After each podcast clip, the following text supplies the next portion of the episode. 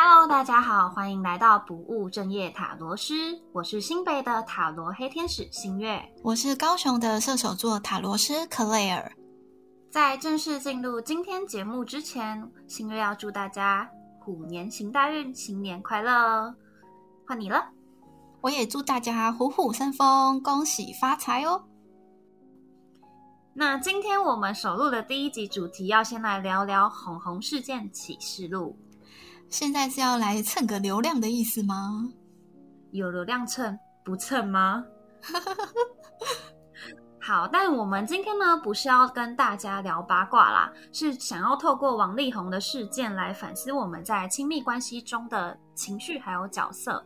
那今天呢，我们会分为三个点来探讨。第一点就是十二月二十里面，就是雷神文章有提到的情绪操控跟情绪勒索。好，接下来就是 Clare 的表演喽。Clare 可以帮观众们说明一下情绪操控跟情绪勒索的差异吗？好啊，我这边大概来整理一下。我们一开始先来讲关于情绪勒索。那我觉得情绪勒索它就是有点像是说使用要求啊、威胁、施压、沉默这些手段，然后让被勒索者自己产生挫败、罪恶、恐惧这些内在情绪，然后。进而让勒索者可以达到自己的目的。说穿了，其实我觉得他就像是两个不安的人，用不恰当的方式互相取暖，却又各自不小心让彼此受伤了。这个解释我蛮喜欢的，就非常的写实。对啊，我也这么觉得。那另外一个，我来讲讲情绪操控。那我觉得这个它比较像是是说利用自我牺牲来操控他人，然后呢，让就是被操控的人自己产生对自己的怀疑，然后进而衍生成认知失调啊，然后甘愿被利用。靠，听起来超级可怕。对，没错，所以。当如果另一个人很明显的做错事情，而且这件事情让你很明显的感受到你受伤了，可是呢，你在这个中间又不知不觉觉得这个是自己的错误，而且想要为他们错误的行为道歉时，就代表你已经成功被操控了。哇，超级可怕！那 Clare 自己有遇到情绪勒索或情绪操控的案例吗？有诶，我有遇到一个是蛮类似情绪勒索的状况，这已经是好几年前的事情了。他就是我曾经的一个朋友，然后那时候他是想要跟我借钱，可是他想要跟我借钱的这个理由跟目的蛮特别的，是什么？就是他想要跟我借学费，学费吗？我有听错吗？对，没错，你没听错，就是学费。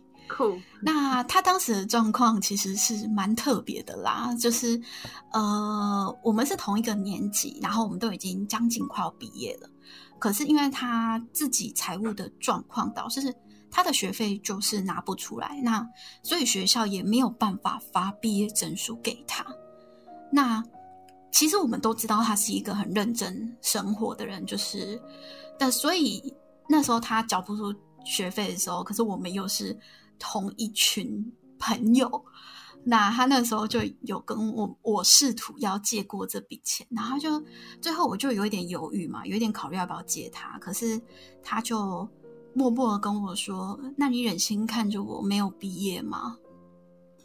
嗯，好，我觉得如果当下的话，我我也很为难呢。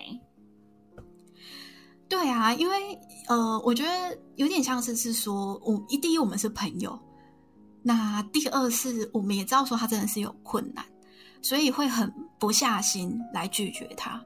那第三还有一个是，哦，我们年纪就还小啊，我不知道这叫情绪勒索。那你后来有借他吗？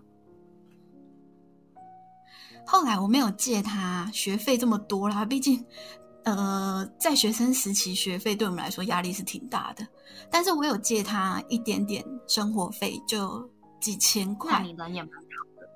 对啊，因为当下就觉得说我好像没有借他，有一点对不起他。那但是我犯了一个就是借钱都会犯的错，就是我期望他还我。那想当然而，躲了过年后，这笔钱还是没有回来哟。嗯，真棒。没错，就是这样。所以大家真的借出去的钱，就要当做已经送人家喽。对我深刻有这个体会，目前就是这近期来真的有深刻的体会。那你自己有遇到一些比较关于情绪勒索或是情绪操控的案例吗？嗯，因为我本身是一个情绪很满的人，所以嗯，我会吸引到的应该也都差不多。所以呃，情绪勒索的部分，应该对我来说是家常便饭啦。但我后来仔细想一想，我还真的有遇到情绪操控，哎，超可怕！这是一种吸引力法则乱吸吸错人的案例吗？呃，对，超可怕。这个故事呢，就是他是我某任前男友，那我们那时候是同居，那同居的状态呢，比你刚刚那个不忍心看到同学饿死。没有毕业还要可怕，因为同居状态，你总不可能你自己在吃饭，然后对方在旁边，然后什么都不吃吧？这也很怪。但是呢，对方那时候他就是说他有忧郁症，的确他有被诊断有忧郁症，然后他那时候就拿忧郁症当做一个理由借口，他就说他没有办法工作，没办法出去工作会有压力，或者是呃，总之呢，那时候就是有蛮多理由的啦。然后连跑外送都不行，哎，我讲到这边是不是有点太明显了？连跑外送都不行，就是，然后就是，可是问题就是最尴尬一点是，他还是每天会睡到等我下班回家买饭吃，然后起来之后就是吃完饭就看电影或是打游戏。我们的每天每天那阵子每天的 routine 就是这样子。所以他是把打游，他就把打游戏当做他就是一日常生活中最重要的 schedule。我觉得算是吧，但那时候，总之就是因为我还是会跟他吵，前期还是会跟他吵。哎，你怎么都不去工作？毕竟我们是住台北，那时候是住台北市，那我一个人的房租加上卡费加上生活费。其实就是已经差不多跟我自己的薪水打平了。如果假设他今天都没有去工作，他存款那时候也剩不太多。假设之之后归零的话，哎，我就是乘以二，那我到底要怎么生出这些钱？所以那时候我就会跟他吵架。那他就跟他朋友说：“哎，我都管他打游戏啊。”那他朋友也是的反应也是很认同，就是哎，我怎么可以管他打游戏啊？这。放个松而已，有什么好管的？做女朋友做成这样子，是不是？可是他们这么说，对你很不公平哎。因为他没有跟他们，就是他们没有说，就他没有跟其他人说，呃，因为我是因为他都没有出去工作，所以我才会觉得他这样子不好，所以我就是单方面就是被被炮轰了一下，然后对方还不知道原因。然后呢？但是，总之，虽然我还是很生气，但我还是把这些活都揽下来自己干了。就是我会觉得说，好吧，我如果我真的一直逼你，好像对你也不好。然后，反正你现在也没办法出去工作，那不然我就先借你钱。那就是最后我们还是就是在那边又在相处了，又在生活了一阵子，然后才各自搬回家，然后分开。然后我还觉得说，如果我是不是没有帮助他度过这一段时间，是不是就是我不够爱他？是不是就是我真的没有做好女朋友这个身份应该做的事情？天哪，好伟大的爱哦！伟大吗？对啊，我觉得这个爱蛮伟大的。但是我觉得你刚刚讲的那些，就是很情绪面的东西，蛮符合我们刚刚讲到的。就是当一个人很明显做错事，而且这件事情你也很明显受到伤害了，可是你却觉得这个中间你好像也是有做错事情，所以你还要为了他们错误的行为负责。我觉得最大的错误就是跟他在一起吧。呃，千错万错，原来是一开始就错了呢。没错啦。那你有没有觉得这两个特质啊，很容易出现在爸宝跟妈宝的身上啊？哎，对耶，就像是这次红红事件当中啊，为什么是爸爸一开始出来挡箭呢？对啊，所以我那时候看到的时候，就先翻了一个白眼，然后对着自己说：“哇哦，这是爸宝吗？” 我觉得就是啊，而且我一开始其实是没有注意这个新闻，我就觉得啊，就艺人的八卦嘛。但是就是因为他爸爸写的那封信，我就想说，为什么红红自己的婚姻需要爸爸出来解释呢？就是我们一般人认知的婚姻关系，应该是两个人都。各自离开原有的家庭，去共组一个新家。那这个新家出了问题，怎么会是爸爸先跳出来解释？这是不是就跟我们刚刚前面提到的需要他人来解决自身的问题是一样的意思？哦，我跟你说，这你就不懂了。这就是新式妈宝跟旧式妈宝的差别。新式妈宝他就没办法，就是跟我们刚刚讲的那两个特质一样，他没办法。解决事情需要依赖别人，所以就会有爸爸的存在。那我一定要跟你分享一下，我从我个案跟我身边的人之中，就是研究出新式跟旧式妈宝的差别在哪里。好哦，好哦，请说。对，那旧式的妈宝就是我们以往知道的，我妈说，我妈说，我妈说，什么都是我妈说，但其实。我觉得他们心里都很认同，也知道说他自己就是妈宝，因为他就真的什么都听妈妈的话，什么都听爸爸的话，就他已经习惯了这个行为模式。他只是需要一个可以接受他这个行为的人。但新式妈宝不一样，新式妈宝通常都会说：“哦，没有啊，我都可以自己做决定啊，我不是妈宝，也不是爸宝，你看都是我自己做决定的啊，我才不要跟他们一起嘞。”但不知道为什么，他们就是很容易被爸爸妈妈影响。那影响到最后呢，就是，哎，好像又被默默的操控了，还是变成我妈说的 那个样子，只是没有说出我妈说，因为他不认同他自己是妈宝，他也不认同他有听他爸妈说的话。哦，就是表面上是自己做决定，但是这个做决定的契机还是回到爸妈身上。对，就变成说，哎，他们的行为模式其实还是爸爸妈妈呈现想要的那个状态，只是他们自己没有这个感觉。嗯，这个见解蛮新颖的，蛮特别的，我觉得解释的很到位。是跟这一次的红红事件也蛮相似的。对呀。那你自己有遇到什么样的个案，就是类似这样的状况吗？哎，我之前有，就是前阵子有一个个案来咨询，那他咨询的问题一开始他就说，呃，他想要知道，就是跟现在的另一半就是结婚好不好，就是这个决定会不会是对的？那哎，这边我想要先跟大家说一个观念哦，就是人生还是要自己决定啦，占卜只能给你建议哦。对，那我们不负责大家的人生。对，没错。那这个男生其实呃，他的状况是跟他女朋友大概已经交往七八年了。那其实，在呃交往期间就一直有在讨论结婚的事情，只是可能最近才做这个决定。那为什么他在做了这么多规划要做决定的这一刻还会犹疑呢？这个犹疑的。根源其实跟他原生家庭是非常有关系，就是他是来自于很传统的大家族。那他要结婚的时候，其实他爸妈就会呃很担心，因为像是说担心女方的工作，这是他爸妈最不能接受的。他女朋友是一名空姐。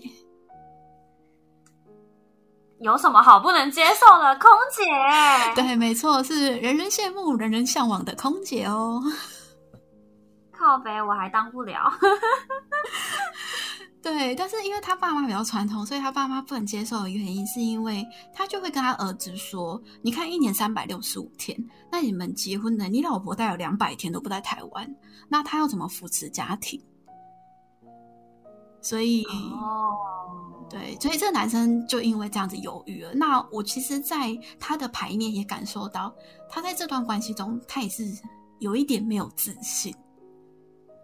对啊，是我刚刚第一个反应是，嗯，那这个女生蛮衰的哎，就是她浪费了七八年的青春在一个不值得人身上，干真的很衰。对啊，我也这么觉得，因为你呃，怎么讲，就是他们七八年来就这么努力的经营这段关系，最后呃，男方迟疑的点居然是因为爸妈的看法。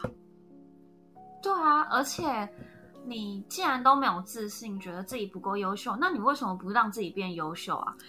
这就是最大的问题，就是他为什么不让自己？变优秀，没错，但我觉得这个也有，就是有点像是是说，呃，这个男生他不够有自信，也不够有那个肩膀去为自己的人生负责，所以他才把人生中结婚这么大的主控权交给他爸妈，就没办法自己做决定，然后也需要，其实我也觉得。他这样，他犹豫的这个点，他变他的心理变相就是希望女方来解决这个问题。哦，有一点就是他觉得他他有一种觉得自己也没有办法，他没有办法去改放改变，他没办法去强迫女友离职嘛。但是他也没办法去改变他爸妈传统的想法。对对，哇，这蛮符合我们刚刚所说的爸宝跟妈宝的特质。对，无法为自己的人生做决定。没错，只能说遇到这种无法为自己人生做决定的人呢，真的有够衰的哎。但这也跟我们要讨论的第三点是有 match 到的，因为在这一次的哄红事件中啊，引起大量讨论的就是家庭主妇这个议题。雷神就是为了这个家庭放弃了自己的生活，那就有点像刚刚那个个案的爸妈一样，他们的传统观念就觉得。女人结了婚，进了一个家庭，就应该要在家里相夫教子。那你觉得进入一段婚姻关系中，就应该要牺牲自己吗？哎，讲到这个话题，我可能要先来带坏大家一下，因为我个人的话是提倡每个人进入一段关系，都应该把自己的快乐还有呃情绪放在清单的最前面。有有有，我现在有认真感受到了。因为呃，当你把自己放在清单的最前面，你才能够适度的去付出，而不是变成过度的牺牲。对耶，那我想要请 Clare 帮大家导正一下观念，付出跟牺牲的差别到底在哪里啊？呃，我觉得付出跟牺牲这两者的共同点，都是出自于希望他人可以更好的心理状态。但是付出，它比较像是是说，你去评估过，就是自己的能力到哪里，而在这个能力的范围内，适度的做出给予。但是牺牲，它比较像是说，你完全把他人的利益还有好处放在自己的前面，而进而放弃了自己的权益还有想法。嗯，这样听起来其实有差，差蛮多的。但我觉得最大的差异应该是有没有为自己多想一点点。对，就是呃，付出与牺牲的那一条平衡线啊，如果失衡了，它就会变成是过度牺牲的恶性循环。那心月，你最近有遇到什么个案可以跟我们分享吗？哦，我最近还真的遇到一个家庭主妇来，就是他有点，他给我的第一印象，第一印象是他现在很急、很急、很急，想要解决一个问题。那他是当天是带着小朋友来面展，那他是当天才跟我说，哦，我等下会带一个小男孩过去哦。我想说，啊，确定吗？真的吗？还好他儿子很乖，就是有东西吃就没事。但我还是有给他玩我的水晶。那不过呢，就是他也让这个这个姐姐好了，就是我称她为姐姐。这姐姐让我就是听到了我很久没有听到的台词，我觉得蛮瞎的诶像是八点档的剧情吗？有，我对，就是她有曾经跟她老公说过，说是可以请她帮忙分担一点家事吗？那她得到的回应是，老公说他已经每天都在上班，很累了，他每天都在，然后我的个案每天都在家里带小孩，都没事做，那为什么不要多做一点？哎，我觉得这个批判其实蛮过分的。哎，第一就是。呃，虽然说他在外面工作很辛苦，没错，但是小孩是一起生的啊，家庭是一起共组的啊，为什么都是只有一个人在全心全力的付出。对啊，而且他们生三个小孩，搞不好会有第四个哦。我真的是台湾的生育率靠他们了。没错，然后就想说，哈，你到底在讲什么？而且全职妈妈是二十四小时的，还没有薪水的那种哦，我就觉得很瞎。然后。总之呢，就是这个姐姐她在问的话，她就是想要问说，她现在回职场，因为她生了三胎嘛，我刚刚有讲，那她离开职场将近十年的时间，她也不知道说她现在回去有没有人会用她，或是她想要去哪个产业可能对她来说比较好。但她来问产业的时候啊，她还是想要找一个可以准时接小朋友上下课的工作，那就等于说你的重心都还是在这个家庭上面啊，那你又想要有自己要自己的生活。其实我觉得也蛮难的。那最重要的是，其实他会有现在这个状态，会很急迫想要解决这个问题呢。他第一，他家里根本不缺钱，其实他老公我记得应该是科技业，反正就是电子业、科技业之类的。就老实说，真的不缺钱。那第二是最重要的，就是他已经没有办法肯定自己的价值了。好像他除了带小孩。然后照顾家庭、照顾老公之外，他就没有其他作用了。他也不知道他喜欢什么，他想要什么，他根本没办法认同自己的价值存在。就是我觉得他已经太常年都把自己放在那个紧急清单的最后面，所以当他今天想要去挖掘自己、去探讨自己的时候，他前面太多阻碍物跟塞车了，所以他看不见自己。对我觉得这个在关系中就是。有一点像是是说非常经典的，要提醒我们爱自己有多重要。就是爱自己，它不是说你买很多名牌包，或者是花很多钱在自己身上，而是是说今天当低潮发生、当挫折发生的时候，你能不能够有那个灵魂肌肉去让自己足够强壮，能不能够足够的有自信，把自己放在清单的最前面？没错。那纵观这三以上我们讨论的三点呢，其实好像多多少少都有一些相关联，就是都会互相的扣连到。那我们要不要用各自用一段话来作为今天的结尾啊？你要先说吗？好啊，我觉得每一段关系与缘分啊，都是我们了解自己的契机，所以在关系中重视自己是一件非常非常重要的事情哦。对，那我想要分享的是，嗯，婚姻是爱情的坟墓这句话不是讲讲而已，就是你们，呃，会，我还是会建议大家要真正的进入一段婚姻关系里面。虽然现在可以离婚，非常的方便，但是呢，还是要好好的想清楚、想明白，就是现在眼前这个人是不是你就是不是可以让你共度余生的人。因为有些事是一万年都不会变的哦，就像是约炮、招妓这种事情，绝对不会只有第一次。不要以为自己是特别的。那我们节目也来到了尾声，喜欢我们的内容，欢迎给我们五星好评。如果有特别的想法想跟我们讨论与分享的话，欢迎留言在评论区或私讯我们的 IG 哦。那我们下次再见，拜拜。